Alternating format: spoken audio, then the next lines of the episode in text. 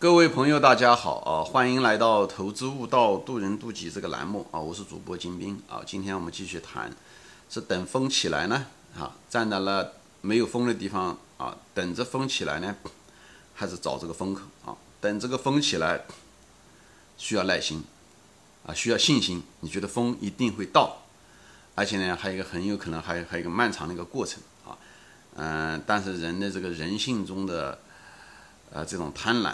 啊，这种时不待我，就是只争朝夕啊，五百年太久啊，只争朝夕，而且自大啊，就是觉得，所以我们需要找那个风口啊，那个风口起来的时候呢，我们总觉得比别人聪明啊，虽然股价已经很高了，飞到天上了啊，但是呢，我们觉得呢，还有另外一个傻子，比还有比我们更笨的人啊，但是一头猪从来不认为他自己比别的猪笨。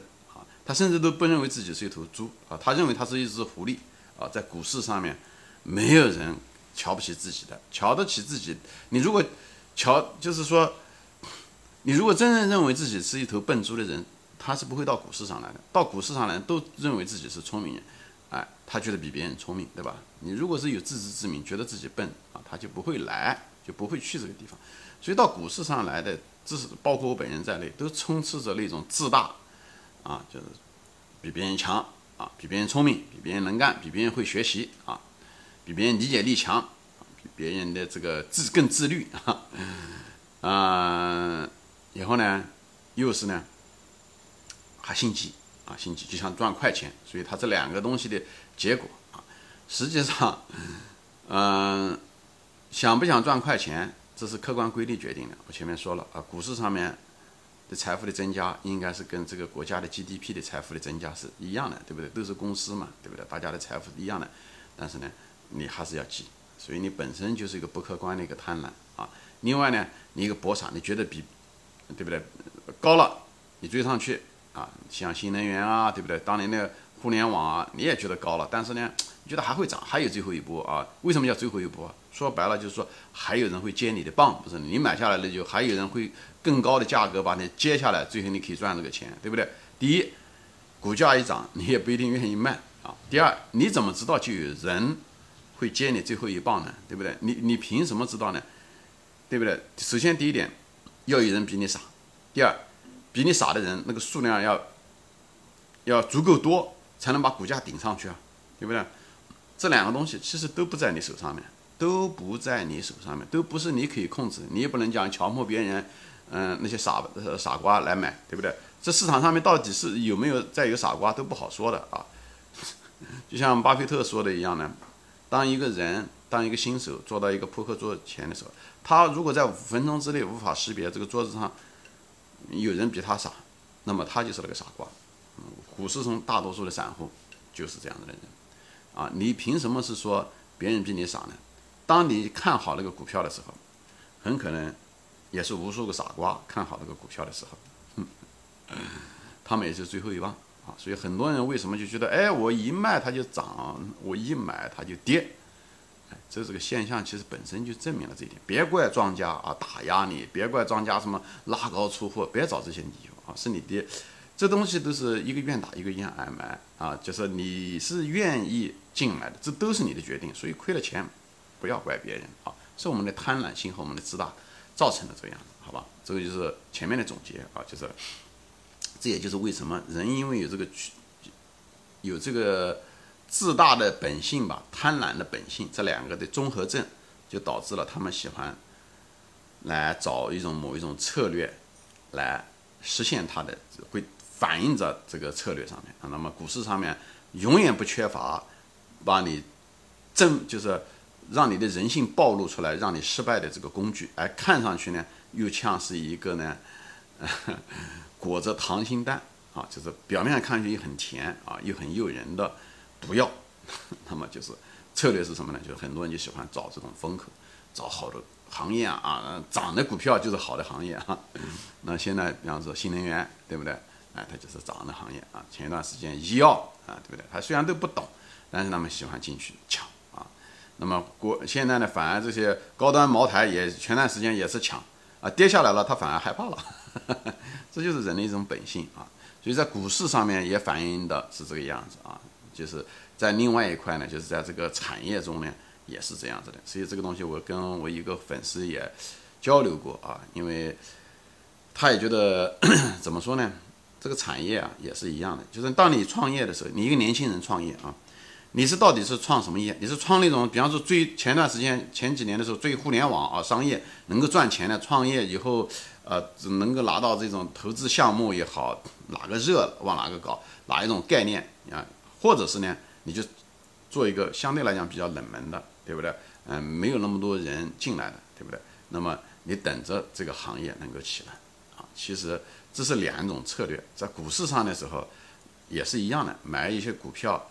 当然了，你前提是你不能买夕阳工业，对不对？夕阳工业无论是投资也好，还是创业也好，你可能不能投那种夕阳工业。你投资如果做了夕阳工业，现在看上去股票价格便宜，但是利润跌下去的时候，那么以后股价还会再跌，那就所谓的价值陷阱，对不对？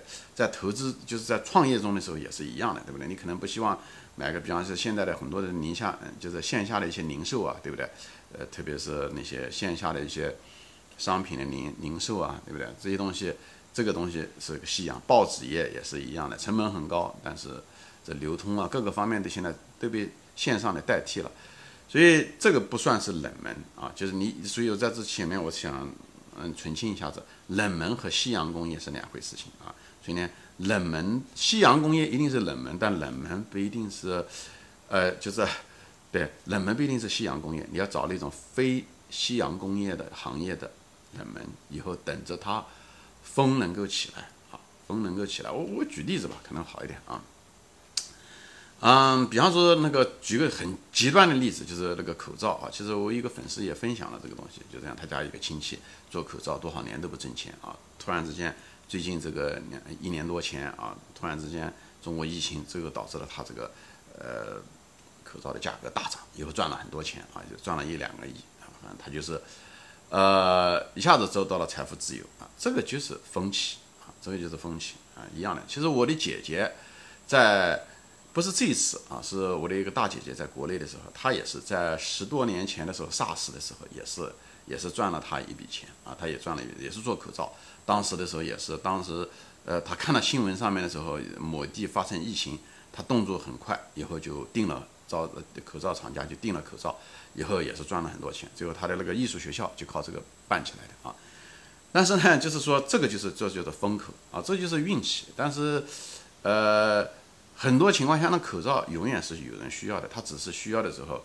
不是那种匀速的，对不对？它是可能是多少年大家都不怎么用口罩，无非在医疗啊、清洁工业需要一些口罩，对不对？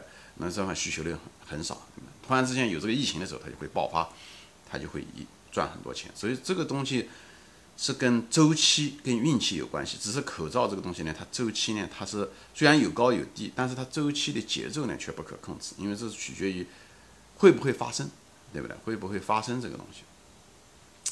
那么。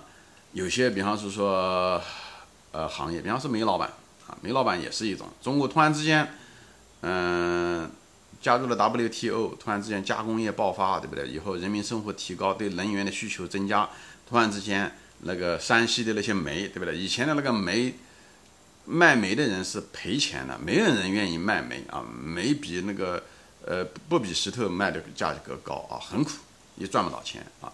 最后那个煤的价格是暴涨啊。涨了很多倍，啊，这些煤老板，当地的那些煤老板，或者是有的人动作快点，看到没赚钱就跑进去的人，就赚了很多很多钱，啊，赚了很多钱。那个其实也是多多少少也是运气啊。当然后后来赚嗯跟进去的那些人，也认为这煤是个风口，就像当年就是最做这个口罩认为是风口一样的。以后你等你把那个口罩机花了巨款把它买下来的时候，哎，因为你进入这个风口，大家。都能看到这个风口，你不是唯一看到的，就像大家看到股票上涨一样的，你都进去的时候，一突然之间很多人进去，所以人多的地方不要去，讲的也是这个。所以为什么人多？这时候的时候，本来那个风口是几个人站着了，很容易，对不对？突然之间所有人都去的时候，那风就只有那么多，对不对？虽然大，但但是那猪更多，这时候可能那真是有的猪就吹不起来了啊。所以呢。人多的地方不要去，他讲的也是这个意思。所以等风口、等风、等风起，就是说人少，他在那等，所以你竞争小。那么找风口的地方，一个代价呢，一个巨大的一个代价就是什么呢？就人多人多就造成了什么呢？竞争大啊。虽然可能那个行业还有那个空间，虽然有，对不对？呃，有那么多机会，需求在那个地方，但是呢，供给可能更多，最后造成了这样。还有的那成本也许变得很高，对不对？就像当初的时候，对不对？口罩一下子上涨上去了，所有的人都看到，所有的嗯那个企业都在要做这个口罩机，以后口罩机的价格就卖了个天价。等你买进去的时候，口罩不赚钱了，所以很多人倾家荡产啊。这方面的人比比皆是，也就是所以成本高啊。还有呢，就是什么？所以找风口这个要求是很高的啊。还有什么呢？就实践性很强，对不对？前面就说了，大家都挤进去的时候，那你只有比别人快，就像博傻一样的，你比别人看得早，那可以。所以你要比别人聪明，所以这什么对时间性要求很高。那当然了，也就是时间性，另外一方面也就反映了这个运气，对不对？这个风口到风到底能够吹多久啊？这个风吹三秒钟，还是三十分钟，还是三年啊？对不对？这个东西有一定的运气成分在里面啊。国家一个政策来了，对不对？前面就像前面那个。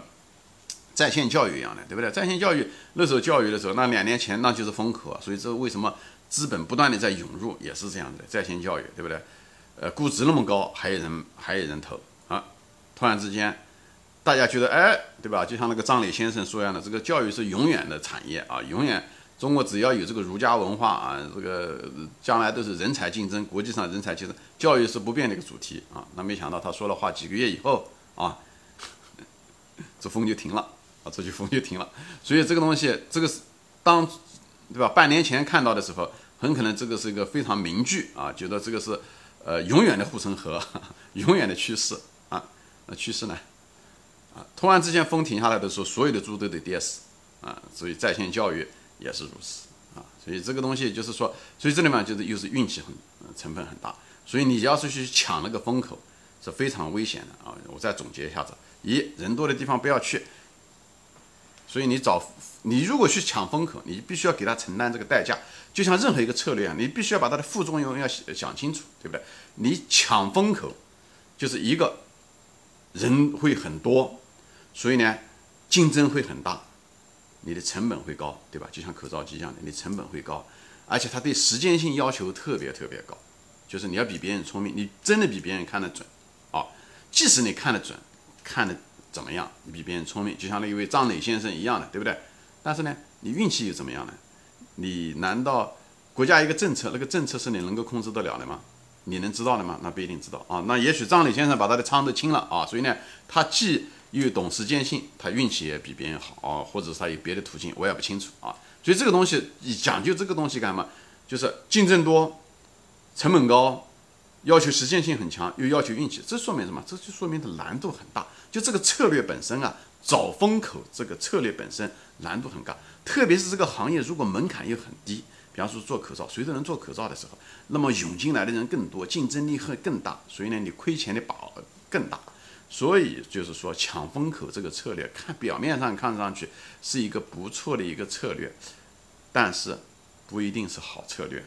就在这个地方，这个下面前面讲的诸多的因素，实际上这个策略是一个很笨的一个策略，但是因为它满足了人性中的你自大，你喜欢博傻，想赚快钱，所以呢，很多人都会选择这种策略去找这种风口啊，就像，所以呢，就像那个很多人做山西也是这样的做煤，对不对？大家都觉得赚钱，对不对？那个煤确实是火了十十来年，对不对？等你再进去的时候，国家一个政策来了啊，所有的小煤矿都关掉。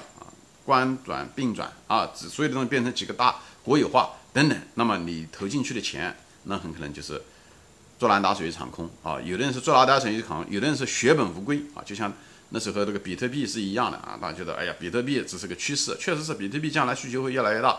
以后你跑到山西也好，甘肃也好，建了那种挖矿的这个计算机的这个 farm，对不对？开始搞啊，第一批人赚了钱了，第二批人进去，第三批人进去的人，国家一个政策说不行。就又没有了，所以找风口这个东西其实是个非常危险的一个策略，特别是在中国，啊，中国一个，中国是一个在一个变化中的一个国家，本身技术变化快，啊，产业的更新换代，第二，人们的消费习惯变化也很快，啊，所以呢，这消费习惯一块，以前的时候都在线下买东西啊，对不对？啊，吃东西都到餐馆，现在呢都是点外卖。或者是在线上买东西，就消费习惯也快。第二个，政策变化快啊，政策变化快。前几年对不对？